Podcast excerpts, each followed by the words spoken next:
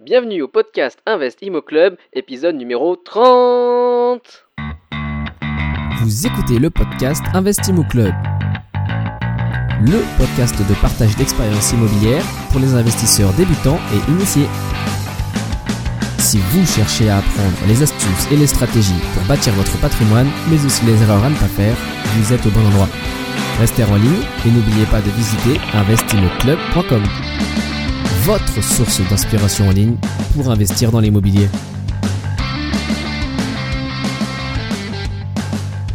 Un grand bonjour, ici Bruno. C'est avec beaucoup de plaisir que je vous accueille pour ce nouvel épisode du podcast Invest Imo Club. Merci à toutes les personnes qui ont pris une minute pour laisser un commentaire sur iTunes. Parmi ces commentaires, beaucoup de personnes disent que cette émission les aide à ouvrir leur esprit. Cela me fait énormément plaisir car c'est exactement l'objectif de ce podcast. Je crois fermement que dans l'immobilier, l'esprit et le mental sont déterminants. Et les gens n'ayant pas la bonne mentalité parviennent rarement à faire des investissements rentables. Pire, certains n'arrivent même pas à commencer. Si c'est votre cas, commencez donc par affûter votre esprit. Pour vous aider, nous venons tout juste de lancer un nouvel atelier dédié aux débutants. Cet atelier s'appelle Mental Imo. Et en suivant cet atelier, vous obtiendrez trois résultats. Premièrement, vous apprendrez à reprogrammer votre cerveau avec les schémas mentaux utilisés par les immopreneurs les plus efficaces. Deuxième résultat, vous parviendrez à identifier les vrais blocages qui vous empêchent de prendre votre futur en main. Et enfin, troisième résultat, eh bien, vous serez capable de convaincre les autres pour faire taire tous les pessimistes et obtenir le soutien de votre entourage, un soutien qui est crucial surtout dans les moments de baisse de régime. Au moment même de l'enregistrement de cet épisode, vous pouvez profiter d'une promotion de lancement sur cet atelier. Alors profitez-en. Pour cela, il vous suffit de vous rendre sur investimoclub.com slash mental M-E-N-T-A-L. Je répète, investimoclub.com slash mental. Bon, maintenant que le mental est à bloc, j'aimerais vous introduire l'invité de ce 30e épisode. Ou plutôt l'invité avec un E. Elle s'appelle Amandine et son expérience d'investissement est étonnante. Effectivement, elle habite et investit au Luxembourg, un marché où les prix immobiliers sont équivalents au prix de Paris, c'est-à-dire plus ou moins 8000 euros le mètre carré. La stratégie qu'elle poursuit avec son mari est basée sur ses talents de décoratrice et de rénovatrice. Elle nous dira quelles sont les particularités du marché luxembourgeois, notamment en termes de financement, de procédures administratives ou tout simplement le type de locataire. Bref, encore un épisode hyper inspirant dont vous pourrez retrouver les notes sur la page dédiée, à savoir investimoclub.com, épisode 30. Allez, faisons entrer directement Amandine. Bonjour Amandine et bienvenue dans cet épisode du podcast, l'épisode numéro 30. Je suis ravi de t'avoir avec moi. Bonjour Bruno et bonjour à toutes les personnes de la communauté Investimo Club. Bah écoute, merci beaucoup. Euh, tu es la troisième ou quatrième euh, femme interviewée derrière ce micro sur euh, bah, 30 épisodes enregistrés jusqu'à aujourd'hui. Effectivement, il n'y en a pas beaucoup, donc ça me fait encore plus plaisir de t'avoir avec moi. Merci Bruno. J'ai l'habitude d'être la première, mais je me concentrer de cette position pour cette fois. Alors, bah, pour le coup, tu es la première euh, témoignage d'expérience qui nous vient, euh, enfin en tout cas qui a une expérience hors des frontières françaises et qui habite hors des frontières françaises. Donc toi, tu es au Luxembourg ou à Luxembourg, je ne sais pas comment on dit. Exactement, je suis au Luxembourg et je suis également dans la ville de Luxembourg, mais très près de la frontière française finalement. ouais, d'accord. Donc justement, pour aider un petit peu les auditeurs à situer, euh, est-ce que tu peux nous dire bah, qui tu es et puis ton background? Oui, absolument Bruno. Alors, euh, pour paraphraser un ouvrage célèbre du moment, je suis quelqu'un qui a eu la chance de réussir ses études, mais peut-être de trop bien les réussir, puisque j'ai commencé par euh, des études de droit et de sciences politiques. J'ai ensuite été avocat, Et au bout de D'accord. 8 ans, je me suis rendu compte que je n'avais plus qu'à tout recommencer. Puisque ma passion et ma vocation, c'était l'architecture d'intérieur. T'as eu un espèce de moment où tu t'es dit, est-ce que c'est vraiment ça que je veux faire? Ou alors euh, plutôt sur une passion, quelque chose qui te, voilà, tu te motive euh, intrinsèquement quoi. Absolument. Je me levais le matin et je savais à peu près à quoi allaient ressembler mes journées. Je savais comment serait ma vie dans 4 ans, dans 5 ans, dans 10 ans. Et hum, je crois que j'ai eu un moment de panique et un moment de- d'espoir. et je me suis dit qu'il était probablement temps, pas de faire autre chose, mais de faire exactement ce que je voulais. Et mon mari, ayant senti le vent tourner, avait eu l'intelligence de faire une sélection d'écoles et de me préinscrire. Donc je n'avais, entre guillemets, plus qu'à passer les concours, ce que je sais bien faire. D'accord, ok. Et donc ça, euh, à ce moment-là où tu as eu un tournant dans ta carrière et puis donc dans ta vie en général, puisque là c'est vraiment un choix plus par euh, vocation, euh, par euh, passion. C'était à quel âge que tu as eu ce, ce moment-là de... Alors, je vais éviter de parler d'âge. C'est il n'y a pas si longtemps que ça, c'était il y a 5 ans. Donc, si je calcule, ça fait environ 28 ans. D'accord, ok. Et c'était effectivement un choix alors, de couple à ce moment-là, puisque nous allions nous marier et nous n'avions pas encore d'enfants. D'accord. Mais ça impliquait un déménagement de Luxembourg vers la France, le temps de cette année d'études à Lyon, Ok. et puis ensuite un retour vers Luxembourg. D'accord, ok. Donc euh, tu as euh, fait bah, les examens et euh, bah, une, une formation en architecte. Alors, d'abord en décoration d'intérieur. D'accord, décoration Oui, d'intérieur. absolument. Je voulais pouvoir retravailler rapidement, donc j'ai choisi de reprendre des études pour devenir décoratrice d'intérieur, sachant que il n'est pas nécessaire d'être diplômé pour être décorateur d'intérieur. En revanche, je ne concevais absolument pas de d'avoir un métier pour lequel je n'étais pas qualifiée, ou en tout cas, en tout cas, je n'étais pas correctement formée, puisque je considère que on peut se décréter coach ou décorateur parce qu'on a bon goût chez soi, mais ça ne veut pas dire que l'on aura le talent de gérer le chantier de nos clients. Et on a un devoir de responsabilité et d'exigence hein, vis-à-vis de- des personnes qui nous font confiance. Donc j'ai choisi de faire cette pause, de travailler avec l'école Créade qui est à Lyon Ouais. et de devenir décoratrice d'intérieur diplômée d'État. Ensuite de me réinstaller à Luxembourg et seulement trois ans plus tard de faire valider mes compétences sur les chantiers sur lesquels je travaille avec Laurent, mon coordinateur de travaux, Maria, notre architecte notamment. Cette expérience-là, la faire valider, repasser des examens pour à ce moment-là seulement être architecte d'intérieur. D'accord, donc aussi euh, euh, architecte d'intérieur diplômé par le gouvernement, c'est ça, des Tout à fait, diplômé. Alors, pas des PLG, on est architecte des PLG. Moi, je suis architecte d'intérieur.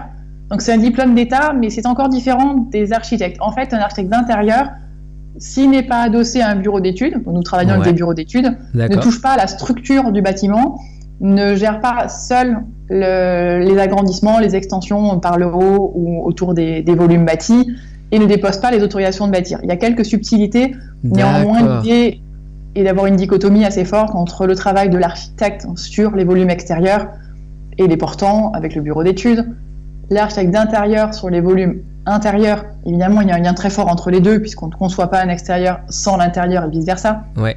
J'inclus paysagiste d'ailleurs dans le travail. Et ensuite, ce sera du décorateur qui va scénariser euh, le travail de, de l'équipe. D'accord, donc euh, le diplôme de décorateur, ça c'est un an de formation, c'est ce que tu as fait euh, Alors, quand tu es c'est un minimum de six mois, Ouais. sachant que pour compléter me- mes bonnes études, j'avais été auditeur libre à l'école du Louvre. Et donc, j'ai pu passer en accéléré les, les examens d'histoire de l'art. D'accord, Mais ok. c'est un. Alors, ma formation est assez spécifique parce que c'est une formation sur six mois intensif qui est dédiée à des personnes en reconversion professionnelle. Donc, qui ont en général une expérience dans la décoration. Je pense à deux personnes, l'une qui était marchande de biens et l'autre qui euh, était décoratrice. En fait, euh, elle gérait des, des boutiques et donc elle Ouais. avait une expérience déjà dans euh, la façon de présenter, dans les vitrines, même si elle n'avait pas de qualification spécifique pour ça. Voilà. Donc, il y avait l'idée était d'avoir déjà un background, au moins une sensibilité à la décoration d'intérieur. D'accord, ok. Et euh, du coup, architecte d'intérieur, juste par rapport à architecte, euh, on va dire, euh, que l'on conçoit. DPLG. Ouais, DPLG, d'accord, que l'on que l'on conçoit de façon commune. C'est c'est encore c'est différent, enfin en termes d'études, en termes de Oui, formation. architecte d'intérieur, ça va être 3 ans, un Ouais. minimum de 3 ans, alors que l'architecte va être sur un minimum de 5 ans s'il veut être des PLG. Et il y a seul- seulement certaines écoles qui délivrent certains diplômes, donc on n'est pas des PLG dans toutes les écoles euh, françaises ou belges ou je vais dire luxembourgeoises, mais c'est une erreur parce qu'il n'y a pas d'école d'architecte à Luxembourg. D'accord, ok. Donc effectivement, toi aussi, tu as fait tes études euh, en France euh, plutôt que de faire au. Luxembourg? Tout à fait, à Lyon. Ok. Ok. Ouais, donc, et ce que tu disais, c'est qu'effectivement, parce que la, ce, enfin, un épisode passé, on a eu euh, bah, un architecte qui faisait euh, uniquement des dépôts de permis de construire. Euh, en tant qu'architecte d'intérieur, c'est une, une corde que tu, ne, que tu n'as pas à, à ton arc, c'est ça? Je ne l'ai pas en personnel. C'est une corde que j'ai Ouais. à mon arc dans mon équipe. D'accord, voilà. Nous avons, en France comme à Paris d'ailleurs, dans chaque cas, un à Paris et une à Luxembourg, architecte d'intérieur, euh, architecte, pardon, qui gère les autorisations de bâtir, sachant que je lui confie également le- la les, les maîtres et la conception des plans. L'idée étant d'éviter absolument de signer simplement des documents sans, sans apporter son expertise, parce qu'on a vraiment besoin de toutes les expertises et de tous les yeux croisés, quels que soient les intérieurs. Ouais. Je fais une parenthèse, y compris sur mes projets privés, je travaille toujours avec la même équipe, les mêmes personnes, et on a toujours un regard croisé sur ce qui va être fait. Ok, ok, excellent. Et euh, bah, juste pour les personnes qui nous écoutent et qui souhaiteraient bah, euh, avoir l'aide d'un architecte d'intérieur, un architecte ou un décorateur, enfin pour euh, ficeler un projet avec une amélioration ou rénovation, comment tu conseillerais de choisir la personne avec qui travailler? Alors, tu as introduit très bien la question, puisque bon, il y a deux critères pour moi. Le premier critère, c'est la personne, justement. C'est est-ce que vous êtes en confiance? Est-ce que la Ouais. personne que vous avez en face de vous, vous avez envie de lui confier toute votre vie? Parce qu'on va devoir tout savoir. Est-ce que vous pliez ou est-ce que vous pendez vos vêtements? Combien vous avez de casseroles? À quel moment euh, est-ce que vous allez être à court de budget? Quelles vont être vos priorités? Quelle est votre famille? Qui sont les décisionnaires? Tous ces paramètres-là sont extrêmement importants. Et donc, est-ce que vous allez faire confiance? Est-ce que vous aurez envie d'appeler pendant six mois, un an, deux ans? Cette personne-là Surtout quand ça n'ira pas, parce que des aléas de chantier, il y en aura toujours, et c'est Ouais. pas un problème. Le problème, c'est qu'ils ne sont pas gérés. Ouais, Et le deuxième critère, il est évident. C'est est-ce que vous aimez les projets qui sont réalisés par cette personne-là? Si vous n'aimez aucune réalisation, a priori, vous n'allez pas vous comprendre. ouais, S'il y en a au moins une avec laquelle vous êtes confortable, vous savez qu'il y a un fil conducteur et qu'il y aura un fil commun. Si je prends mon exemple, ma sensibilité, c'est la réhabilitation. Il est fort improbable que je puisse m'entendre avec une personne dont les demandes seraient de retirer tout l'existant pour avoir un parquet qui ne grince plus, pour avoir des portes qui soient toutes neuves et pour peindre la maison en blanc. Et ça se voit tout de suite sur notre site internet, ça se verra dès les premiers rendez-vous. Donc la personne et ses réalisations. C'est une réponse simple, mais faites-vous confiance et vraiment, vraiment, vraiment, ne choisissez qu'une personne à qui vous avez envie de confier les détails de votre vie. Ok, effectivement. Et euh, bon après c'est aussi euh, là euh, peut-être que l'on parle plus des projets qui sont pour son sa résidence principale, pour un bien pour soi-même, pour un bien à mettre en location, pour faire de l'investissement locatif. Bon après c'est pareil aussi, il faut voir les projets historiques de la personne et voir si ça correspond avec ce que l'on souhaite réaliser. Oui, exactement. D'abord, essayez de choisir de préférence une personne qui investisse elle-même. Ouais. Euh, il, est très probable qu'elle comprendra tout de suite vos impératifs, qu'elle saura où investir et quels sont les postes qui sont des dépenses qui Ouais. vous font plaisir pour vos locataires, mais qui sont des dépenses et pas des investissements. Et puis ensuite, je veux voir ses réalisations, on revient là-dessus. Généralement, sur un investissement, on n'est pas du tout sur les mêmes superficies que sur une résidence principale. On ne découpe pas les lots de la même façon. Ouais. Et donc, il faut une agilité avec l'aménagement de petits espaces ou d'espaces atypiques. Ouais, pour optimiser au maximum, ouais, effectivement, tout à fait. Alors, justement, euh, c'est euh, une bonne transition. Euh, toi, euh, alors quand je dis toi, c'est euh, aussi à chaque fois avec ton mari. Vous Absolument. avez investi dans l'immobilier et premièrement en achetant vos résidences principales. Oui, absolument. Euh, on va pas trop s'attarder sur euh, les chiffres d'achat et revente, mais euh, voilà, sur le premier achat que vous avez réalisé, donc premier achat de résidence principale à Luxembourg, est-ce que tu peux nous dire ben, euh, pourquoi vous l'avez acheté et puis quelle était la stratégie, euh, quel était le déroulé de l'opération? Alors, nous l'avons acheté à l'issue de mes études de décoration, en nous disant que la meilleure façon de confirmer euh, le projet que j'avais de créer une agence d'architecture d'intérieur et de décoration, et c'est de Ouais. faire pour nous-mêmes. Ouais. Donc nous avons cherché avec euh, presque seulement deux critères. L'un était le quartier. On ne voulait pas prendre de risque sur l'emplacement, mais en revanche, on voulait un bien avec énormément de travaux. Ok. Donc, lorsque nous avons ciblé le bien que nous avons finalement acheté, l'agent immobilier qui me connaissait m'a dit Amandine, tu ne peux absolument pas acheter ça. Ce n'est pas possible, je ne peux pas te faire visiter. J'ai insisté, j'ai compris pourquoi il m'avait dit ça. La personne y vivait avec une vingtaine de, de chats et de chiens. C'était assez bas de plafond, il y avait des odeurs atroces. Ouais, j'imagine. Et, euh, et puis un agencement vraiment très terre à. En revanche, il y avait deux très gros points forts.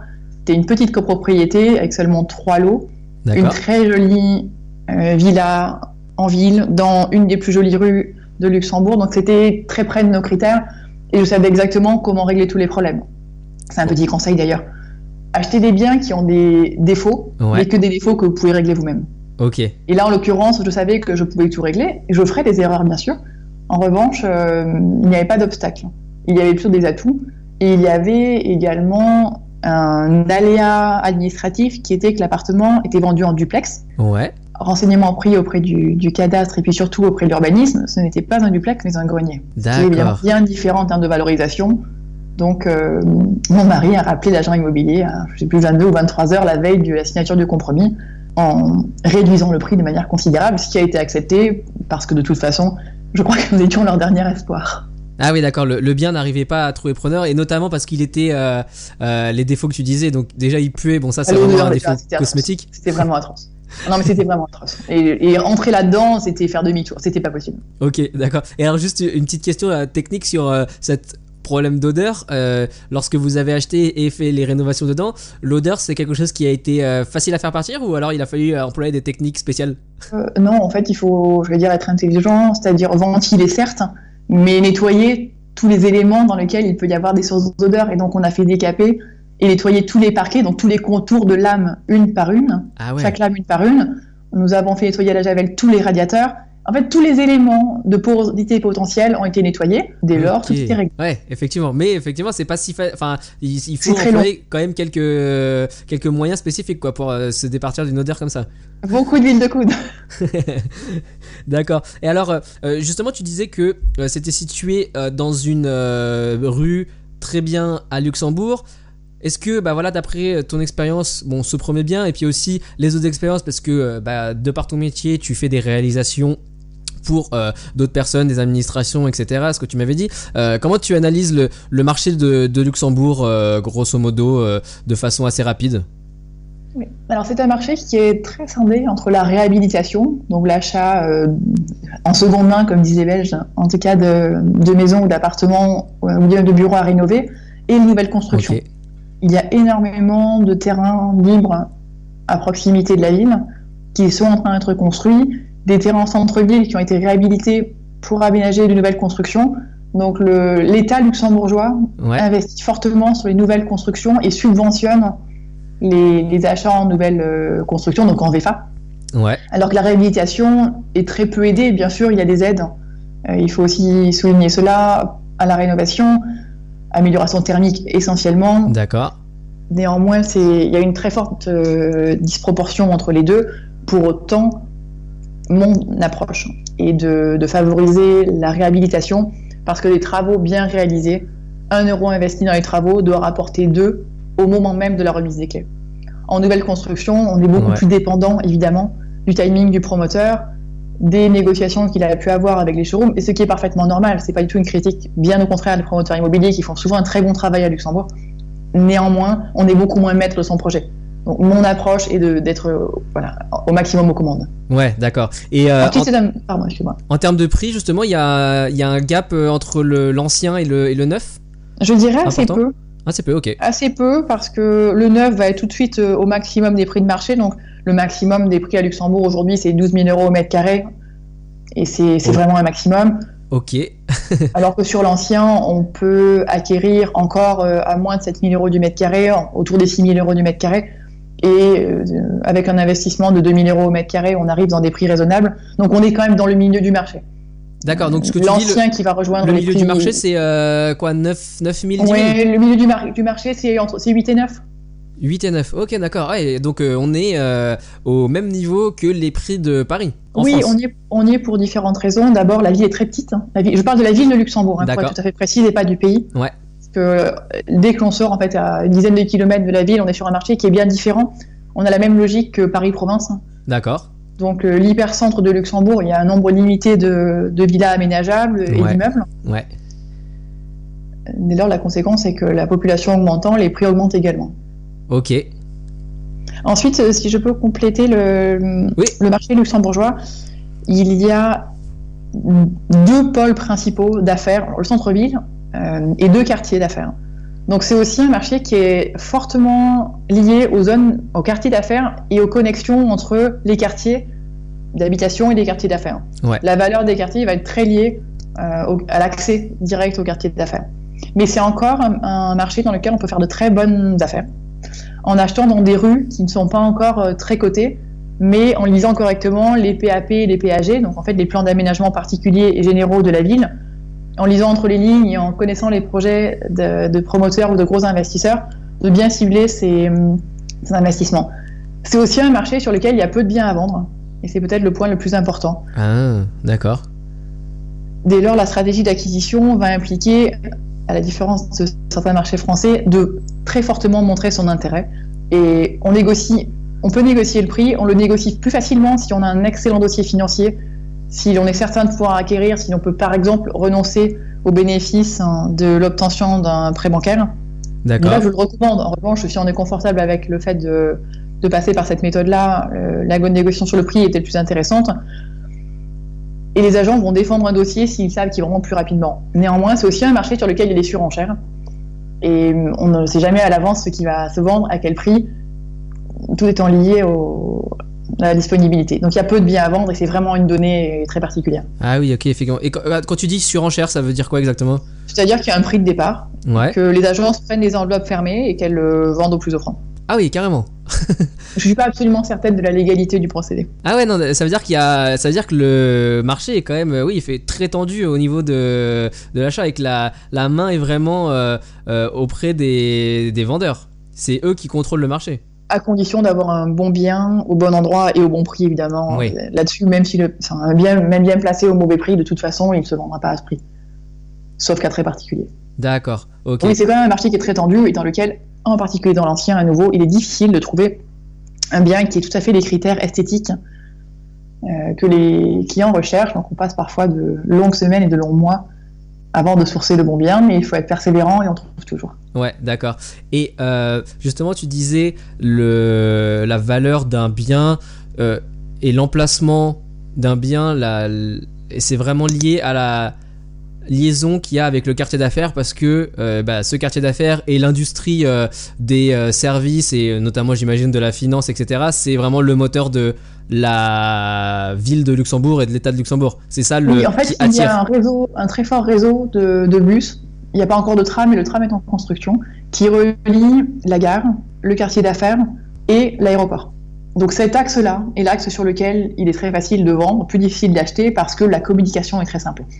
Il y a d'autres Ouais. critères évidemment qui sont le- la situation des écoles françaises notamment, l'école européenne, l'école européenne c'est dans le quartier d'affaires. Néanmoins, cette connexion est, est vraiment essentielle. On voit dans des villes comme Bordeaux, par exemple, que tu connais peut-être bien, la- l'arrivée du tram a révolutionné le centre-ville et a desservi de nouveaux quartiers et revalorisé ceux qui auparavant l'étaient un petit peu moins parce que pas de parking, parce que Ouais. accès difficile, Ouais. etc. D'accord, ok. Ah, c'est vraiment, euh, vraiment intéressant de, faire ce- cette euh, analyse de, la ville de Luxembourg. Et alors justement, euh, tu me disais aussi qu'il y avait, et on l'a déjà vu un petit peu là, c'est plutôt les vendeurs qui sont maîtres du marché. Est-ce qu'il y a d'autres spécificités au marché luxembourgeois de l'immobilier par rapport au marché français notamment en termes de, bah, je sais pas, dans une transaction euh, Est-ce qu'il y a le système de notaire? Euh, Pareil au niveau des règles de financement, est-ce qu'il y a des choses qui varient? Alors il y a des points similaires et il y a des choses qui varient.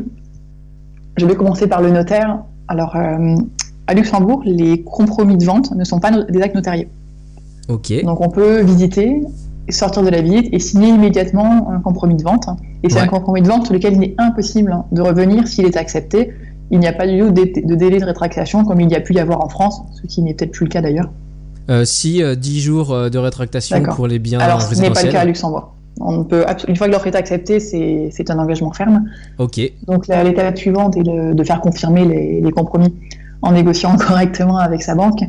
Au niveau des négociations bancaires, ce qui est difficilement négociable, ce sont les apports. Pour un investissement à titre privé, en résidence principale, les banques demandent 20%. Il est quasiment, je dirais impossible, en tout cas, j'ai jamais vu la situation, Ouais. de faire diminuer cet apport-là, euh, sauf artificiellement en transférant un crédit, évidemment. D'accord, ouais. Et sur un investissement locatif, les banques demandent généralement 30%, sachant qu'il Ah. est possible de négocier, ce que je recommande fortement, 20% d'apport pur et 10% en compte courant laissé euh, à la disposition de la banque pour le, assurer la- le paiement des mensualités, par exemple. Ouais, d'accord, ok. Ouais, ça c'est vraiment c'est euh, aussi une, une astuce qui peut être faite sur euh, un financement en France. Au lieu d'apporter l'apport dans l'achat du bien, de mettre l'argent soit en nantissant un compte euh, Mhm. d'épargne externe, soit en mettant une somme qui va être bloquée sur une assurance Voilà. vie, sur un compte d'épargne au sein de la banque. Exactement. Alors ensuite, au niveau des banques, il y a d'autres euh, particularités et astuces, notamment les entreprises luxembourgeoises, qui ont des avocats, banques, etc., négocient des partenariats avec certaines banques qui permettent d'avoir un taux de base inférieur au taux de base public. D'accord. Donc c'est une bonne solution d'utiliser les banques avec lesquelles votre employeur, pour les personnes qui sont à. Luxembourg, ont des partenariats. Ok. Une, une astuce peut être aussi d'essayer de trouver une banque française. La, la difficulté sera de s'assurer qu'elle puisse prendre une hypothèque au Luxembourg. Ouais. Il y en a quelques-unes qui peuvent faire ça. Ensuite, il y a un choix à faire au niveau des taux. En... Ceci étant donné, les taux sont soit fixes, ça bon, c'est assez clair, soit de variables. Par contre, le variable est un vrai variable. Les variables ne sont pas capées à Luxembourg. Ils sont en train de devenir capés pour la résidence principale. En tout cas, les pénalités de sortie sont également en train d'être euh, prévisibles. Quoi? Les pénalités de sortie sur un taux fixe, qui sont sinon élevées et calculées au moment de la sortie, Ouais. et pas négociables au moment de la conclusion du contrat de prêt. D'accord. Donc, taux variable non capé et euh, taux fixe. Il y a également des taux fixes révisables à 5, 10 ou 15 ans, ce qui peut être une bonne solution pour euh, un premier investissement avec un débouclage de l'opération à 5 ans et repartir sur un nouvel investissement avec le même prêt, par exemple. D'accord, ok. Et vous alors pour votre euh, euh, première résidence principale, vous avez euh, opté pour quel type de financement? Alors nous, on finance généralement 70% en fixe et 30% en variable, l'idée étant de rembourser très vite la partie variable. D'accord. Et au niveau de la partie fixe, nous avons pour l'instant toujours réussi à négocier des conditions intéressantes de sortie, non sans effort. D'accord. Donc euh, ouais, effectivement, euh, euh, lorsqu'on entend les bah, chiffres moyens du marché, euh, bah, on se rend compte que effectivement la- la- la- l'appartement que vous avez acheté en première résidence principale, qui était dans un état qui a fait peur à beaucoup de gens, vous l'avez rénové juste en termes de, de, de de montant des travaux effectués sur cet appartement. Il faisait quelle surface et puis quel Alors le premier appartement avait une superficie de 73 mètres carrés hors grenier. Sachant que D'accord. donc, nous avons aménagé le grenier, mais nous l'avons revendu comme tel. Il était parfaitement aménagé. Il y avait un vrai escalier et plus une échelle de meunier. Et hum, un espace était donc tout à fait utilisable, mais avec une, une sous-pente importante. En revanche, le Grand Velux était déjà en place. Ouais. Nous avons fait environ 50 000 euros de travaux. D'accord. Et l'idée étant, euh, voilà, qu'un euro investi dans les travaux rapporte au moins un euro à la revente. D'accord. Ok. C'est plus une conclusion d'analyse aujourd'hui. Évidemment, à ce moment-là, c'est pas tout à fait notre démarche. D'ailleurs, à ce moment-là, nous avions envisagé de faire les travaux avec un budget de 25 000 euros. Et je me suis vite rendu compte que ça ne serait pas possible. Et nous avons été bien entourés. Mon coordinateur de, tra- coordinateur de travaux actuel Ouais. nous avait donné quelques conseils de bonnes entreprises. À ce moment-là, il ne travaillait pas avec moi, lui était salarié. Mais grâce à lui, nous avons eu les bons contacts tout de suite et on a très vite remis le projet euh, sur les rails avec le bon montant d'investissement, les bonnes entreprises et le, et le bon timing de travaux aussi, parce que disponibilité des entreprises à Luxembourg sont des- sur des délais assez longs en général. On est souvent au-delà de trois mois. Donc il fallait être réactif. D'accord. Et euh, par rapport à cette euh, sur euh, à ce sur ce dépassement de budget pour les travaux, est-ce que vous aviez dû du coup demander une rallonge de financement au niveau de la banque prêteuse ou? Non, on avait, on, on avait plus ou moins anticipé le fait qu'il faudrait plus de budget. D'accord. Et à ce moment-là, on pouvait le financer sans difficulté. Ok, d'accord. Donc euh, suite à cette première euh, ce premier investissement, euh, votre famille s'est agrandie. Vous avez eu Exactement. des- on a eu notre première fille, Clarisse, dans l'appartement. Enfin, dans l'appartement, on se comprend. Et on a habité- En fait, on avait transformé cet appartement qui était en une chambre en appartement de deux chambres en réaménageant, réagençant, cuisine, salle de bain, tout le volume. Ok, mais euh, vous avez euh, euh, néanmoins cherché à, ben, à acquérir un logement plus grand? Exactement. On commençait à avoir des offres et des intérêts pour notre appartement, notamment parce que j'ai reçu mes clients qui, Ah. qui en parlaient de manière positive. Et on s'est dit que c'était peut-être intéressant de, de prendre notre plus-value et puis d'acheter une maison. Et donc l'opération numéro 2 a été une maison. Ok, donc là passer d'un appartement à une maison. Alors euh, stratégie, euh, pareil, essayer de trouver quelque chose qui était décoté et euh, de faire des rénovations que tu as gérées pour ensuite avoir quelque chose qui soit vraiment top. Exactement. Stratégie différente sur le second bien parce que au bout de 2-3 ans de chantier, j'avais commencé à avoir une meilleure expérience Ouais, et puis je commençais à connaître bien mieux la ville de Luxembourg et les projets qui allaient s'y mener. Donc le deuxième achat, nous avons ciblé un quartier en croissance, très proche du quartier d'affaires, mais une rue largement décotée parce que le bas de la rue est très sombre, alors que le haut de la, rue n'est constitué presque que de maisons de maître euh, lumineuses. C'est une rue qui est assez passante, mais finalement c'est pas très dérangeant. Et hum, nous y avons trouvé une maison qui était petite, hein, puisqu'elle faisait 120 mètres carrés, qui était un petit peu sombre, mais euh, tout était réagençable. Et surtout, il était autorisable d'y adjoindre une Ouais. extension sur deux niveaux et demi, donc deux niveaux plus euh, un toit terrasse. Et donc, au lieu- le charme de la maison était tout à fait présent. Il y avait une jolie façade, un très bel escalier, de jolis parquets, quelques jolies moulures. Donc, on avait pas mal de nos critères décotés parce que euh, pas de travaux depuis euh, une quarantaine d'années. La salle de douche était euh, sur un palier, donc il n'y avait pas de salle Ouais. de bain. Il manquait les colonnes techniques. En fait, il y avait vraiment tout à refaire, peut-être sauf en dehors de la toiture hein, encore. Mais le potentiel qu'on y voyait nous, c'était les hauteurs sous plafond, qui sont nos critères essentiels. Et puis, le possibilité de faire une extension, puisqu'on savait qu'on valoriserait cette maison-là en créant une extension et en aménageant le deuxième étage, qui n'était pas un grenier, mais un vrai deuxième étage qui n'était pas aménagé. D'accord, ok. Et petit bonus, il y avait même deux places de parking. Grand luxe à Luxembourg. Ah ouais, d'accord. Ouais. ok. Juste, euh, tu disais euh, euh, dans le haut de cette rue, c'est des maisons de maître. Pour information, c'est quoi la définition d'une maison de maître? C'est une bonne question. C'est une maison qui, en général, va, avoir une- va être construite entre 1850 et 1930 Ouais. et qui aura quelques caractéristiques architecturales particulières, à savoir des hauts plafonds, des moulures en plâtre au plafond, une porte d'entrée imposante, du terrazzo dans l'entrée. Le terrazzo, c'est un sol qui est typique de Luxembourg et qui est assez difficile à reconstituer d'ailleurs, et qui est très intéressant et qui peut être imité avec des papiers peints aujourd'hui, etc., mais qui est vraiment lié à l'origine euh, du Luxembourg et qui a beaucoup été utilisé par les architectes fin euh, 19e, début 20e. Ouais. C'est aussi une maison qui va avoir des espaces de réception larges hein, au niveau du rez-de-chaussée et un escalier qui sera, si- s'il n'est pas monumental, en tout cas sur une bonne largeur et sur toute la hauteur de la maison. Ah d'accord, ok. Et évidemment la façade. La façade sera souvent ornée avec des, de la pierre autour des fenêtres. Les châssis seront souvent avec des petits bois, des croisillons, Ouais. des arcs et, quelques vitraux également. D'accord, ok, ok, je vois, je vois tout à fait. Donc ça, maison de maître, euh, mais euh, au final, euh, c'est un type d'architecture et puis c'est, ça, ça renvoie aussi à une période et on peut en trouver. Exactement. c'est un type de code d'intérieur, c'est une maison bourgeoise, une jolie maison Voilà, ville. ok. Donc ça, on peut en trouver partout, même, enfin, dans plein de villes ou même Ah villages oui, en France, sûr, oui. en France, à Luxembourg. Belgique, dans tous Absolument. les pays. Ah, exactement, tout à fait. Oui, ça, ce n'est pas du tout spécifique à Luxembourg. Ok, d'accord. Et donc, euh, dans ce projet-là, vous avez au final euh, mis quel budget pour la rénovation? Euh, de mémoire, je dirais environ 250 000 euros. Ok. Donc, ouais, effectivement, gros, gros projet. Euh, en Oui, et puis il y a toujours une jolie enveloppe qui complète ça pour le, les liminaires, le mobilier, la décoration. ah oui, oui, effectivement, ça c'est vrai que c'est à, ne pas oublier euh, si, euh, si on fait un projet de, de rénovation décoration. Oui, c'est important parce que ça, ça change radicalement la perception d'un bien. Un bien très bien rénové n'est pas forcément une rénovation réussie si on n'est pas allé au bout du projet. Ouais, Et la manière d'éclairer, la typologie d'éclairage, le type de mobilier, c'est aussi tout ça qui fait ressortir les volumes. Je travaille beaucoup en menuiserie sur mesure, par exemple, parce qu'au-delà de l'optimisation, on, utilise vraiment les volumes et on a une perception de l'espace qui est très intéressante.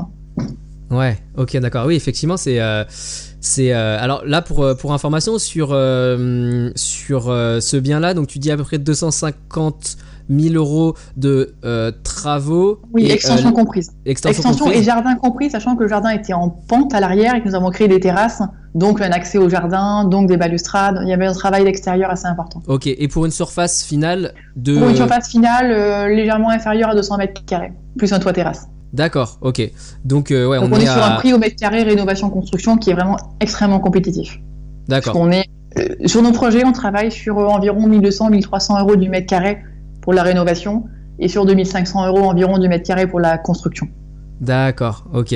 Je parle évidemment sous le contrôle euh, des matériaux qui vont être choisis, Ouais. sous réserve de demandes particulières, domotique notamment, ce genre de, de sujet. Ouais, ouais. Non, mais c'est c'est vraiment intéressant comme, euh, euh, comme approche parce que, ben, en l'occurrence, au Luxembourg, c'est possible de faire ça. Ce que je veux dire, c'est que. euh, C'est possible et surtout c'est un très bon investissement. Ouais, voilà, Investir dans des travaux, c'est vraiment comme ça qu'on va gagner de l'argent à Ouais. Luxembourg. Alors qu'on sera mieux, c'est vrai, mais c'est surtout un très bon levier d'investissement. Ouais, c'est ça. Mais du coup, ça, c'est possible dans les zones où le prix au mètre carré est élevé. Donc là, comme Évidemment, tu tout disais, fait. 8 9 000 euros le mètre carré. Oui, en Donc France, on effectivement, pas euh, du tout sur ces prix-là. 1500 tout à fait. euros de travaux, ça représente euh, un quart, euh, même pas de, du, du prix euh, de revente au mètre carré. Alors je sais pas après comment c'est dans la campagne au Luxembourg et le prix au mètre carré au Luxembourg, mais si on prend en France bah, une ville, on va dire allez, dans un cas extrême, qui va être un village avec le, dans lequel le prix au mètre carré est entre 1000 et 1500 euros à la revente, euh, Mm. là effectivement euh, le budget travaux qui serait de 1000 euros le mètre carré, bah, il faut vraiment trouver quelque chose de très très très décoté à l'achat.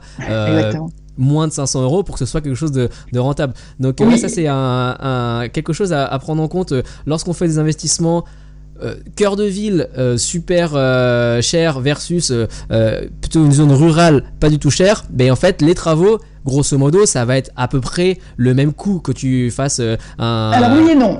Euh, on travaille différemment lorsqu'on travaille sur des Oui. projets à la frontière française, par exemple, parce qu'on a toujours vraiment en tête la notion d'investissement, même si nos clients viennent nous voir parfois pour des raisons principales, c'est souvent le cas. Également, on se travaille, lorsque l'on travaille pour des entreprises, parce qu'elle, la logique d'investissement, elle est très claire dès le départ, ouais on va toujours, toujours, toujours évaluer, même si c'est pour nous, le bien après travaux. oui Donc il y a un montant qu'on ne dépassera pas. Lorsque l'on travaille à la frontière française, la logique sera d'être sur un montant de travaux qui sera plus près des 800 euros au mètre carré. Il y a Ouais. plusieurs leviers pour cela. L'un des leviers, c'est la façon dont je vais dessiner les intérieurs. Je ne vais pas forcément les dessiner de la même façon. Un autre levier. donc tu vas va les dessiner évidemment- euh, d'une manière à réduire euh, le, le coût juste euh, En tout cas, ne pas, ne pas créer de dépenses qui, en- dans ce marché-là, serait une dépense, alors que sur le marché luxembourgeois, serait un investissement. Quelques exemples, Ouais, par exemple, ça va être la création de buanderies, ça va être euh, la dissociation entre un salon informel et un salon de réception. Je ne le ferai pas forcément. Mm. J'utiliserai au maximum les volumes tels qu'ils existent et je travaillerai beaucoup plus en menuiserie, encore plus en menuiserie, parce que le coût de la menuiserie est, est, plus, ra- est un peu plus rationnel. Et puis, il y a une autre donnée, c'est que le, le prix de la main-d'œuvre à Luxembourg est beaucoup plus élevé que la main-d'œuvre française. Alors, pas forcément à l'immédiate frontière, mais euh, à quelques dizaines de kilomètres. Donc, on va aussi choisir nos prestataires, nos partenaires, en fonction des zones géographiques d'intervention. Si l'on ré- réalise une rénovation à euh, Nancy, Metz, Thionville, on va travailler. Alors, d'abord, il y a une logique à ça, hein, avec une entreprise locale. Ouais. Une entreprise locale qui va connaître l'urbanisme, qui va connaître euh, ses partenaires, qui va avoir des habitudes, mais aussi des prestations qui sont dans les prix locaux. Et ensuite, lorsqu'on travaille à Luxembourg, on travaille avec une entreprise locale, parce que personne n'est forcément à Luxembourg que pour la beauté du paysage. et je suis très attachée au fait de travailler avec des entreprises locales. Et Paris, même logique, on travaille avec euh, un bureau d'études et une entreprise générale qui sont à Paris. D'accord, oui, parce qu'effectivement, ce qu'on a pas dit, c'est que tu travailles à Luxembourg et tu as ton agence à Luxembourg, mais euh, vous faites des projets aussi euh, à Paris. Oui, nous avons des projets aussi à Paris qui sont à la fois des projets que nous confient des investisseurs ou des clients luxembourgeois. Et puis, je remercie mes beaux-parents qui ont eu la gentillesse de me confier une très belle rénovation en ce moment. D'accord, ok. Une rénovation de- de- d'un bien euh, qu'ils ont à Paris? Exactement, le bien qui leur appartient et donc euh, qu'ils vont partiellement habiter et partiellement louer. Mais c'est assez challenging et je suis très touchée qu'il m'ait fait confiance pour ça. D'accord. Alors, euh, oui, juste, justement, tu introduis là le fait que tu as travaillé sur des projets à la frontière franco-luxembourgeoise. Euh, tu parles de la région Metz-Thionville. Euh, donc, euh, on va juste sauter dans le temps un petit peu parce que aujourd'hui, c'est une des stratégies que vous, essayez, que vous allez essayer de développer, c'est d'investir de ce côté-là, de, de ce, du côté français de la frontière. Absolument. Qu'est-ce que ça comporte comme avantage, Metz-Thionville? Quelles sont, Quelle est la population Et puis, qu'est-ce que vous avez comme critère de recherche dans cette euh, Alors, il y, a un avant- il y a plusieurs avantages. Il y en a un notamment, c'est qu'on a beaucoup, on a des difficultés aujourd'hui à trouver à Luxembourg des biens qui soient dans nos critères esthétiques. Ok, Parce que dans mes conseils d'achat, on dit souvent le coup de cœur ne, coûte- ne compte pas en investissement et je ne suis pas Ouais. d'accord. Je pense qu'on aménage bien que ceux que l'on aurait pu aménager pour soi. ouais. Et donc j'ai une limite dans les biens que je peux trouver à Luxembourg. Après, j'ai aussi une limite financière. Euh. Aujourd'hui, je ne peux pas me développer comme je le voudrais en raison des montants de- d'apport requis. Oui, des montants d'apport, des, même des Exactement. montants euh, du mètre carré euh, en soi Alors ça, c'est gênant parce que les biens se remboursent tout seuls. C'est vraiment un problème d'apport.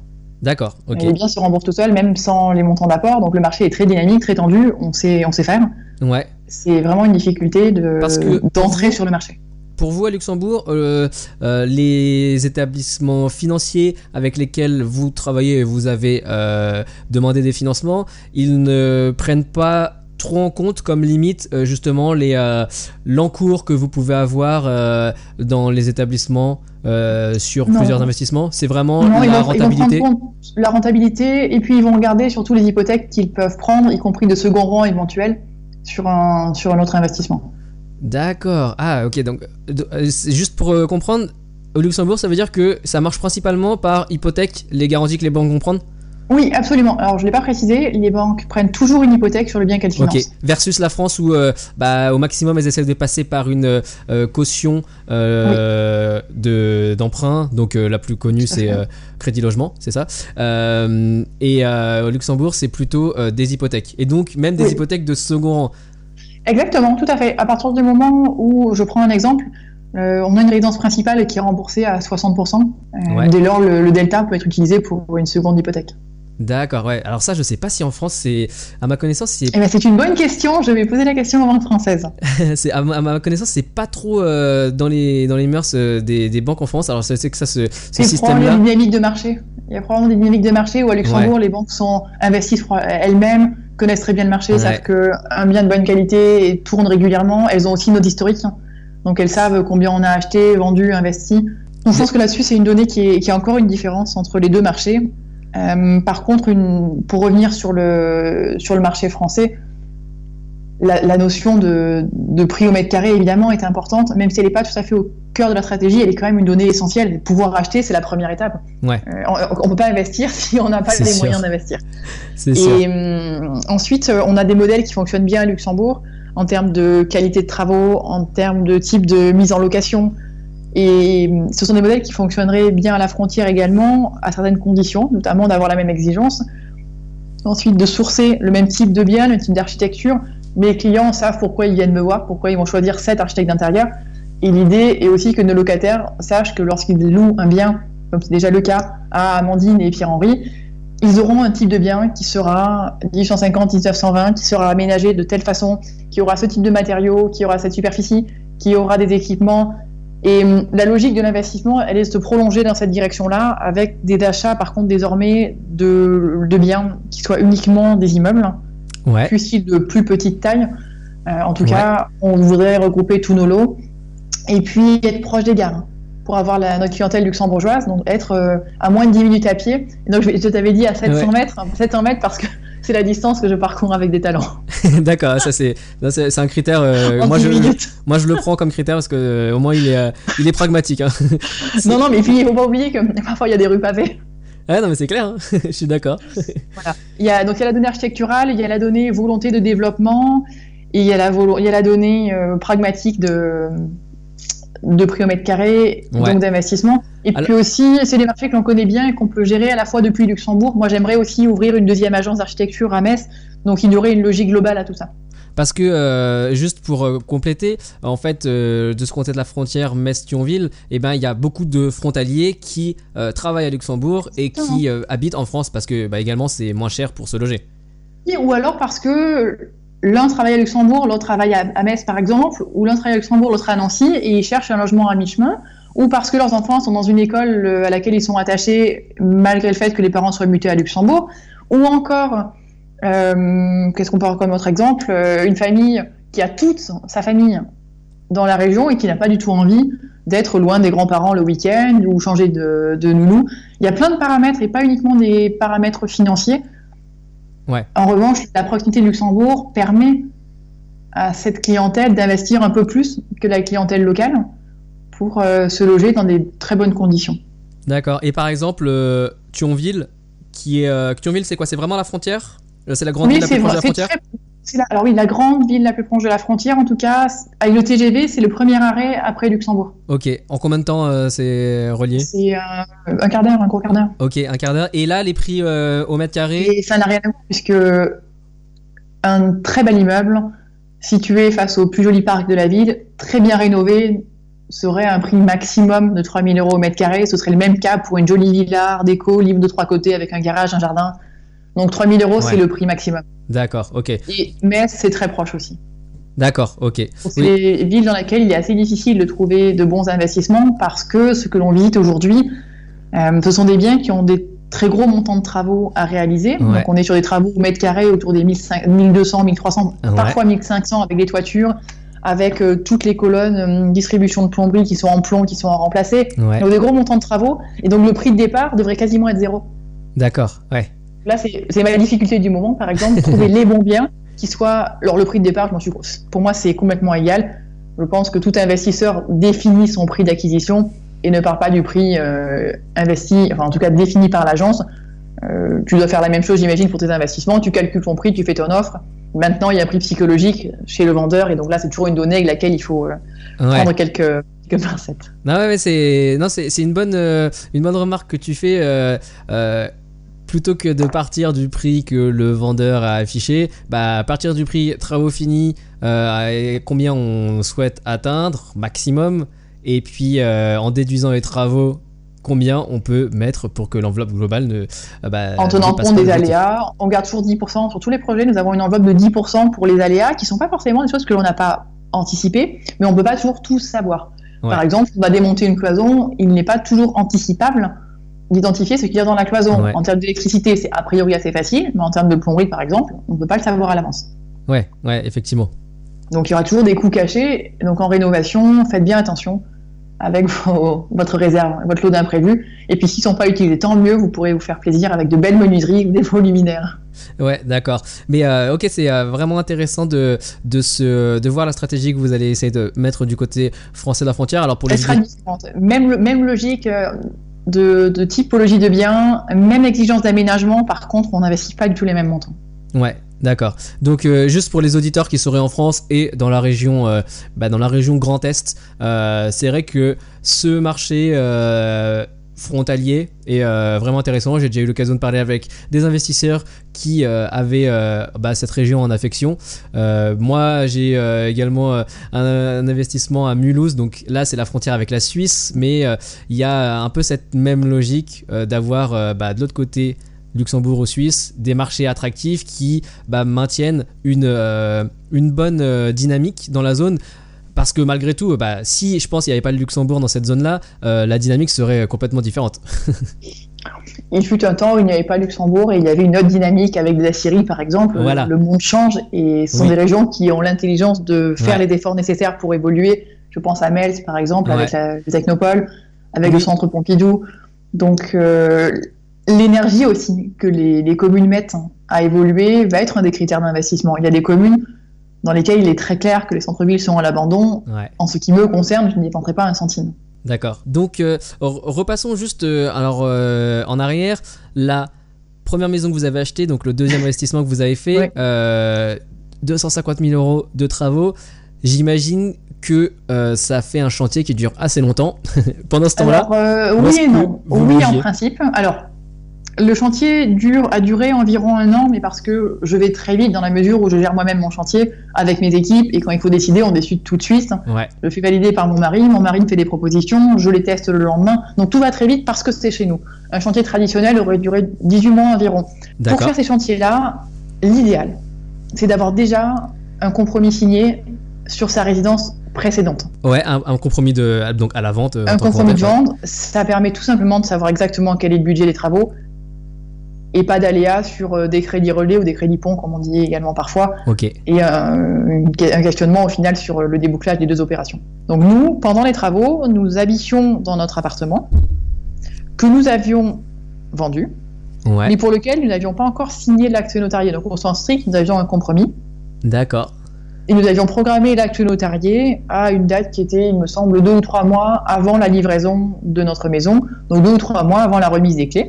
Et on précise simplement dans l'acte notarié que la- le propriétaire aura la jouissance du bien au jour de la remise des clés, qui est à une date maximum fixée à tel jour.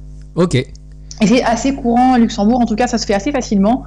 Ça fait le lien avec ta question sur le marché luxembourgeois. Le marché est entendu, tout le monde s'y retrouve.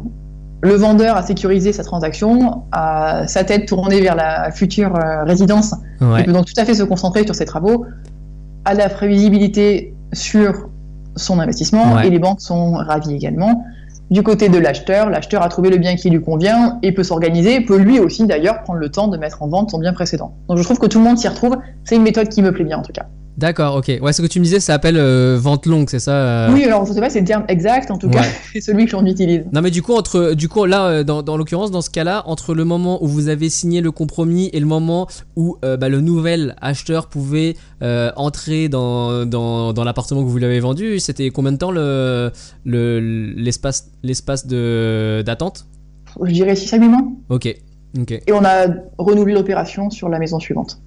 D'accord alors parce que voilà c'est aujourd'hui c'est la maison dans laquelle vous habitez c'est euh, le troisième investissement que vous avez fait Oui. c'est encore une nouvelle fois une maison Exactement, tout à fait. Et il y a, alors il y a un lien entre les trois, c'est qu'il y avait à chaque fois des mètres carrés entre guillemets gratuits ou des côtés. d'accord ouais Dans le premier, c'était le grenier. ouais Dans le deuxième, c'était le second étage et l'extension. d'accord Et dans celui-ci, c'était des caves, dont une cave qui avait une hauteur sous plafond supérieure à 2,50 m et des fenêtres qui donnaient sur le jardin, mais qui étaient valorisées à zéro parce que pas aménagées, établies, un sol en terre battue, et que nous avons aménagé. C'est une petite astuce d'ailleurs pour tes, tes auditeurs, essayer de trouver des mètres carrés Ouais. gratuits ou des côtés. Ça arrive assez régulièrement et c'est évidemment un très bon investissement. Sur cette maison-là, on a eu de la chance parce que c'est une maison que je devais visiter pour une de mes clientes, mais il Ouais. n'y avait pas de garage, en tout cas pas de garage attenant, le garage était à 400 mètres. Donc ma cliente m'ayant dit en last minute, euh, finalement ça ne m'intéresse pas, d'accord dès que j'ai eu l'adresse, parce qu'en fait l'agence ne communiquait pas l'adresse, hein, elle l'a envoyé par SMS euh, peut-être un quart d'heure avant la visite. hein. ok Donc euh, j'ai reçu le SMS, j'ai appelé tout de suite Laurent, notre coordina- coordinateur de travaux, et mon mari en leur disant qu'il fallait absolument qu'ils viennent. C'est une rue que j'aimais beaucoup depuis longtemps. Nous avons visité rapidement, nous avons fait une offre tout de suite, et j'ai fait une offre très en dessous du prix, en sachant qu'il y avait la file d'attente à l'extérieur pour acheter la maison, mais j'étais sûre de pouvoir financer.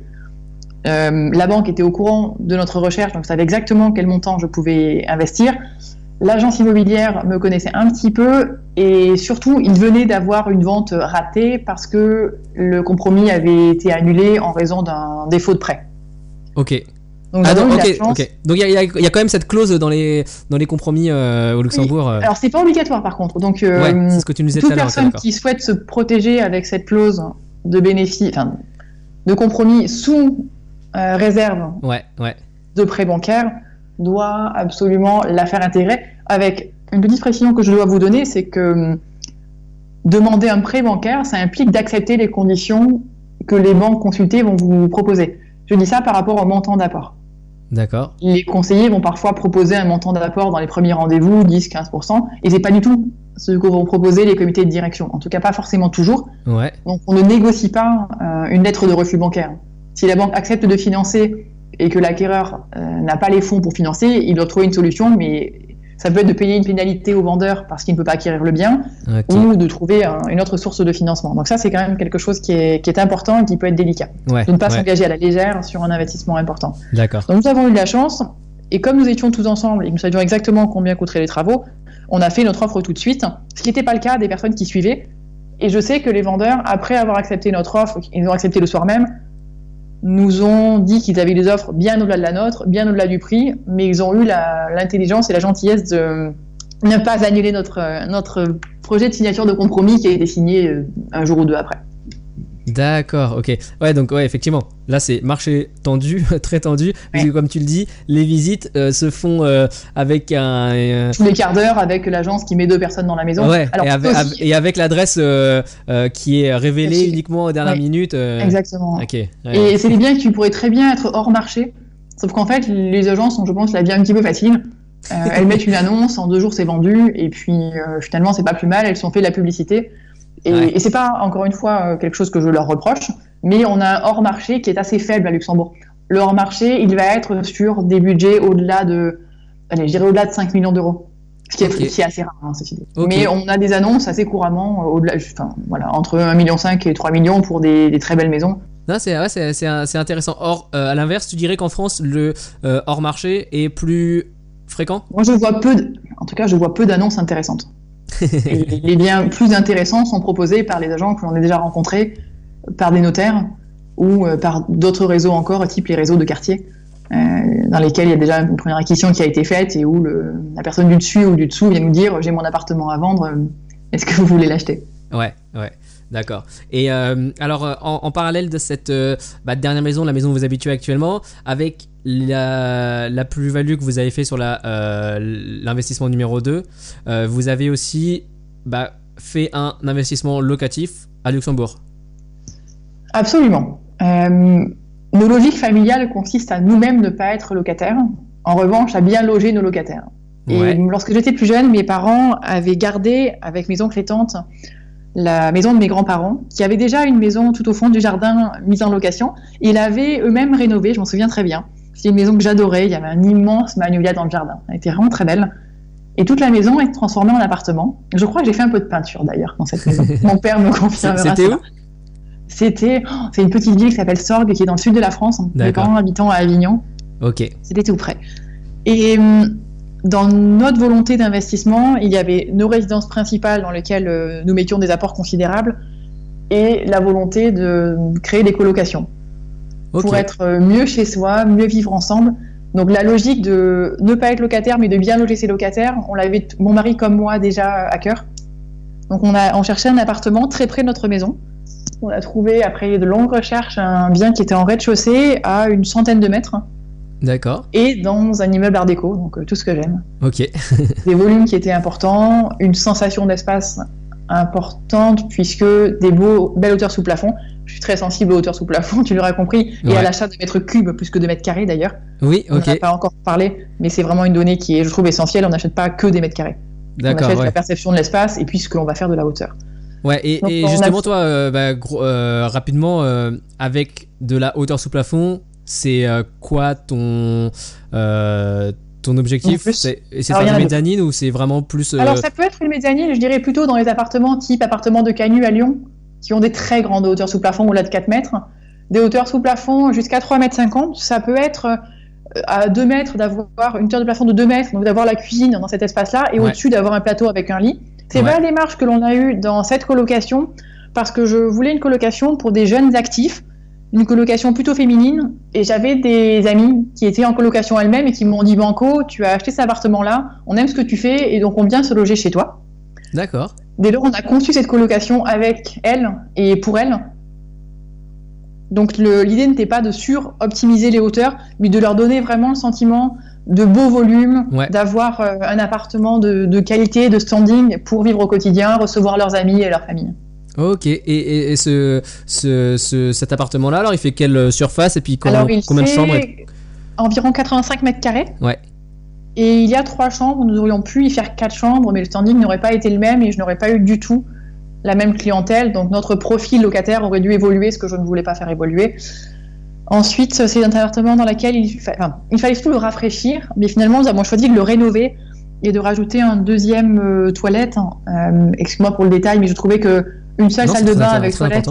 Ouais. pour euh, trois jeunes femmes était vraiment trop juste. Donc nous avons rajouté, enfin redécoupé l'appartement pour avoir une buanderie, un deuxième point d'eau, donc une belle vasque pour euh, le matin et un deuxième toilette. Donc ça fait un espace fonctionnel en plus. Et elles auront, en plus de tout ça, une belle entrée et également une pièce commune avec euh, une cuisine de qualité et du, du mobilier esthétiquement agréable et pratique à utiliser pour elles.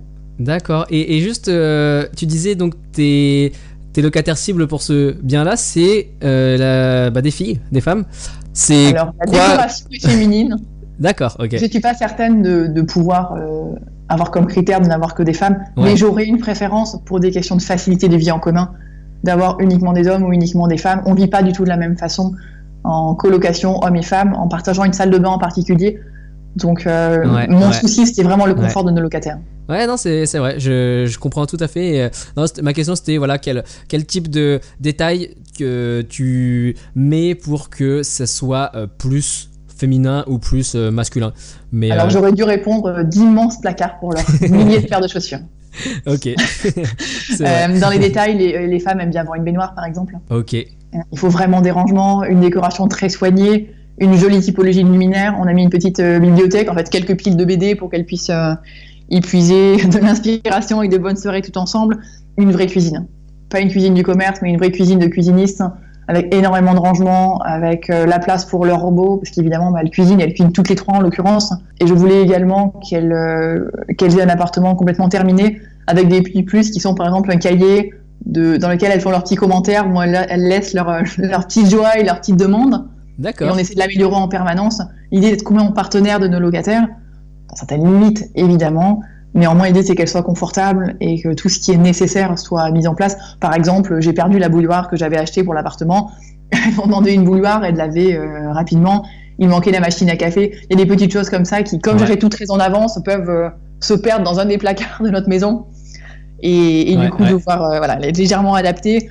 C'est vraiment décoré. Enfin, il y a vraiment des cadres, il y a de jolis patères. Il y a des vraies solutions qui sont agréables et pratiques. On essaie de trouver un équilibre. Petite astuce, par exemple, un, un lit d'une chaîne du commerce bien connue qui a des tiroirs en dessous et une tête Ouais. de lit bibliothèque, c'est un vrai plus. Ouais. Et évidemment, de la literie top. Un vrai bon matelas, des vraies bonnes couettes, des vrais oreillers. Là-dessus, je travaille vraiment sur un principe d'hôtellerie. Et d'ailleurs, la femme de chambre qui travaille dans l'appartement fait ses lits façon hôtellerie. D'accord. Donc euh, il y a une euh, femme de chambre, euh, il y a une, une, une femme de ménage qui passe dans, dans la colocation? Oui, absolument. Il y a une... Alors, on intègre euh, tous Ouais. les services, à savoir euh, l'Internet, alors, tous les services classiques, mais également on assure nous-mêmes l'appartement pour nous et pour les locataires. Il y a Internet et il y a également une femme de ménage.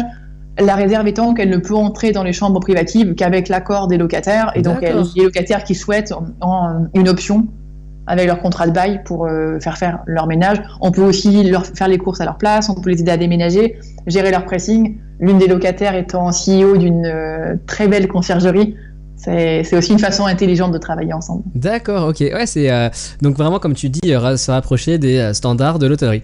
Donc Absolument, et puis sur un principe, je veux dire quasiment de boutique hôtel. C'est presque, Ouais, c'est presque ouais. une boutique coloc.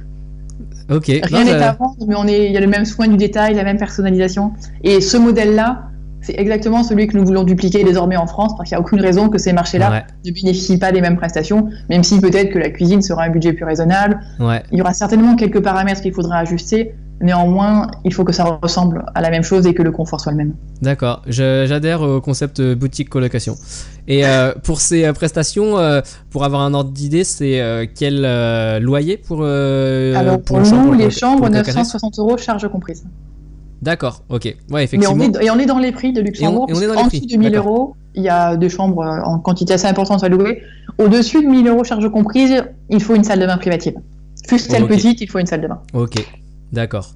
Mais euh, d'accord, donc euh, oui, effectivement, aussi dans les loyers, on est euh, quand même plus cher que Paris. en, en prix d'achat, on est assez similaire. Et en, en termes de, de loyer, on est un petit peu plus cher. Donc on va dire quand On même. est sur des colocations. On serait sur un, un loyer d'appartement loué à une famille, on serait sur un budget inférieur, je pense qu'on serait autour des 1500 euros. Donc il y a une grosse différence. Non mais par exemple, je, enfin, je sais pas si ça existe des studios euh, ou euh, une euh, surface, euh, voilà. Il y en a 20 très très peu à 25 mètres Luxembourg, en fait, des studios. Ouais. Ok. Non, parce que euh, 1000 euros pour une chambre en colocation à Paris, bon, même si là il y a des services qui sont vraiment top, c'est un petit peu au-dessus du marché. Là, à Luxembourg, c'est dans les prix du marché. Ah, c'est complètement dans le marché Ouais. et encore une fois, c'est avec les services et les assurances et vraiment le, le confort de l'hyper-centre-ville également. Ok, ok, excellent. Après, Bah, ça dépend aussi de la taille des chambres. Je ne sais pas forcément Ouais. de quel temps seraient les chambres dans Paris. Ouais. L'idée est que les chambres soient plus ou moins 15 mètres carrés, plutôt plus dans l'idéal. D'accord, ok. Ok, excellent. Bah écoute, euh, merci beaucoup pour euh, ces euh, détails. Donc si tu euh, veux bien, on va passer à la dernière section de l'épisode. C'est l'heure de passer aux questions de comptoir. Alors, dans cette section, quatre questions que je pose à chaque invité qui passe derrière ce micro. La première, est-ce qu'il y a un livre euh, business ou immobilier que tu recommandes souvent? Bruno, je vais te faire sourire, mais je crois que tous tes invités répondent la même chose. Est-ce que je peux en avoir plusieurs? Euh, Bah alors, donne-moi un, donne-moi un qui n'est pas, euh, bah, qui est original ou que tu, voilà, qui n'est pas souvent cité. Alors, Je pense que pour euh, bien investir, il faut avoir un bon mental et une bonne culture. Ouais. Et la bonne culture, un livre que j'aime bien, c'est le Dictionnaire amoureux de l'architecture, qui a été édité sous l'impulsion de Jean-Michel Villemotte. C'est un livre intelligent dans lequel on, on apprend énormément de choses sur l'architecture, sur l'histoire, sur des lieux, sur des personnes. Et hum, ça donne vraiment le sentiment d'être dans un univers que l'on commence à maîtriser et qui nous rend plus heureux, plus malins et, plus cultivés. Je suis très attachée à la notion de culture en architecture. D'accord, donc euh, un livre qui est euh, palpable et euh, pour les novices en architecture. Ah oui, tout à fait. C'est vraiment des, c'est le principe des entrées ordre alphabétique. Ouais. Et avec voilà A, B, C, D, E, etc. Et chaque fois des mots clés et des entrées vers différentes sources. D'accord, bah excellent. Bah, je n'ai jamais entendu parler de celui-là, donc je vais mettre un lien. Il est assez récent.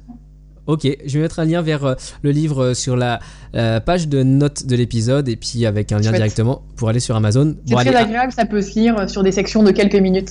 D'accord, ok, bah super, excellent. Alors, deuxième question. On dit que c'est en se trompant qu'on apprend. est-ce que toi, est-ce que vous, là, aujourd'hui, jusqu'à aujourd'hui, dans votre expérience d'investissement, il y a une erreur euh, qui te revient en tête que vous avez faite et euh, bah, que tu souhaiterais, euh, sur laquelle tu souhaiterais alerter les auditeurs à faire attention Alors il y a une erreur que j'ai pu faire qui est de raisonner en mètre cube parce que c'est une bonne façon de raisonner quand on travaille comme architecte d'intérieur. Mais c'est plus difficile d'expliquer à un acheteur qu'on lui vend des mètres cubes. Ils vont comprendre la perception des volumes. Ça mm. aura un réel mm. impact Néanmoins, une des transactions relativement récentes aurait pu mal se terminer parce que je n'ai pas été extrêmement attentive à la précision des mètres carrés. Et euh, le pendant de ça était également que je ne suis pas très attachée aux passeports énergétiques qui sont euh, à délivrer avec les biens qui sont vendus parce que les passeports énergétiques ne reflètent pas du tout la réalité du confort thermique d'une maison, mais sont liés à des critères objectifs, à savoir triple vitrage plutôt que simple ou double, euh, VMC, alors que dans une maison ancienne, il n'y a aucune logique à installer ça. D'accord. Donc euh, l'absence, être vigilant sur avoir un dossier très complet et, être très précis sur les mètres carrés. C'est une erreur que j'ai pu faire. Ça s'est très bien terminé parce que c'était aucune mauvaise intention de ma part. Mais je dois avouer que étant architecte d'intérieur, je me suis trouvé pas très excusable de n'avoir pas regardé au mètre carré près. D'accord. Alors juste, euh, c'est intéressant si tu parles de VMC dans une euh, dans un bâti ancien. Euh, pour le coup, qu'est-ce qui, tu dis que c'est pas forcément ce qui est le plus pertinent comme moyen d'aération? Il est très important de. Enfin, je sais, c'est très logique, hein, mais une maison, elle doit être ventilée et il faut ouvrir les fenêtres. Les constructions en pierre et en bois ont besoin, ont réellement besoin d'oxygène et de vrais oxygènes. Et on peut dire ce que l'on veut, rien ne remplacera des grandes fenêtres ouvertes. Oui, oui, bien sûr, bien sûr. bien sûr, ventiler les salles de bain, il faut mécaniser euh, les pièces d'eau. Néanmoins, les dégâts que vont causer hmm. les travaux nécessaires à l'installation d'une VMC, il faut trouver une place pour une unité extérieure également. Tout ça n'est pas du tout adapté, à mon sens, à la rénovation de, des types de villas sur lesquels nous travaillons. Ouais, d'accord. Et euh, après, euh, lorsqu'on se place dans une situation de euh, un bien locatif où bah, on n'a pas forcément le contrôle sur comment le locataire va aérer le bien. Bien sûr, dans ce cas, il y aura souvent une ventilation dans les salles de bain. Ouais. En revanche, dans le reste de l'appartement, je pense que les fenêtres, elles, s'ouvrent assez naturellement dès qu'il fait beau, on y verra un petit peu moins. Il y a des hôtes très efficaces et il y a une petite astuce que je peux vous donner. C'est le système duo fraîche dans les bâtis chasses hein, pour les toilettes. Hein. C'est fabriqué par Géberit. Et plutôt que de mettre une ventilation dans les pièces euh, sanitaires, vous appuyez simplement sur un petit bouton à l'arrière du bâti et il y a un filtre à charbon, comme pour les hôtes, qui ventile et qui retire les odeurs. C'est une très bonne astuce et facile à mettre en œuvre. Il faut prévoir une prise électrique simplement derrière l'installation de son bâti. Ok, donc en fait, ouais, c'est une hotte, euh, une. Euh, c'est quasiment une hotte, exactement. Dans, les toilettes, Ouais, les filtres à charbon dans les hottes, c'est aussi très efficace parce que, ça, parce que ça ventile les pièces. Ouais, ouais, ouais. Ok, d'accord. Ok, super. Troisième question à part l'immobilier, quels sont tes loisirs? J'ai peu de temps pour des loisirs, mais j'ai une grande passion qui est l'équitation. D'accord. Mes parents ont encore des chevaux, des poneys et des ânes que nos enfants adorent. Et hum, une de mes passions avec les enfants est de les amener voir euh, des jumpings, de regarder Equidia, qui est la chaîne du cheval, ouais. avec eux en direct lorsqu'il y a un peu d'enjeu. Par exemple, le week-end euh, dernier, il y avait la finale, euh, le semi-championnat du monde en indoor qui était une finale de Coupe du Monde. Et je dois avouer que être avec mes enfants, avec des cavaliers français sous les yeux et voir de beaux parcours, de très beaux chevaux, en ayant tout à fait conscience de l'énorme travail requis derrière les beaux parcours. Il y a une vraie émotion et j'espère euh, avoir plus de temps. Ouais. Pas forcément pour remonter à cheval, mais pour amener les enfants euh, sur des sites de concours. D'accord. je, sais que bah, alors, euh, du côté français, je connais pas trop. Je sais que du côté belge, il y a pas mal de, d'équitation et de, chevaux. Euh. Oui, il y a des clubs aussi à la frontière française. Il y a des clubs de très bon niveau également à Luxembourg. D'accord, ok. Ouais, donc euh, moi, c'est personnellement, c'est, je j'ai jamais fait de vraiment de cheval et j'ai pas de sensibilité particulière à ça, mais c'est vrai que je sais, alors euh, j'ai regardé les chiffres la dernière fois que euh, en nombre de, de, euh, de pratiquants de ce sport sur, le, sur le, territoire français, c'est un des plus des sports les plus représentés quoi. Écoute, c'est un sport magnifique et c'est pas uniquement un sport. Je pense que c'est une excellente éducation. Lorsqu'un enfant est face à un cheval, lorsqu'un adulte est face à un cheval, on peut dire ce que l'on veut. Si l'on est énervé, il sera énervé. Si on est calme, il sera calme ce n'est pas du tout la peine d'essayer de négocier ou de crier, c'est uniquement une question d'attitude. D'attitude, de persévérance, d'écoute aussi de son partenaire cheval. Et, je trouve que c'est une très très très bonne façon d'apprendre l'entrepreneuriat. D'accord, ok. Ouais, c'est. Euh, c'est... Je, je, prends aussi. Il faut être au bon endroit au bon moment, il faut être attentif, il faut travailler en équipe. On ne travaille pas seul avec un cheval, en tout cas pas à haut niveau. donc toutes ces notions-là, et puis tout le paramètre d'aléa, il y a énormément d'aléas. Un animal peut se blesser.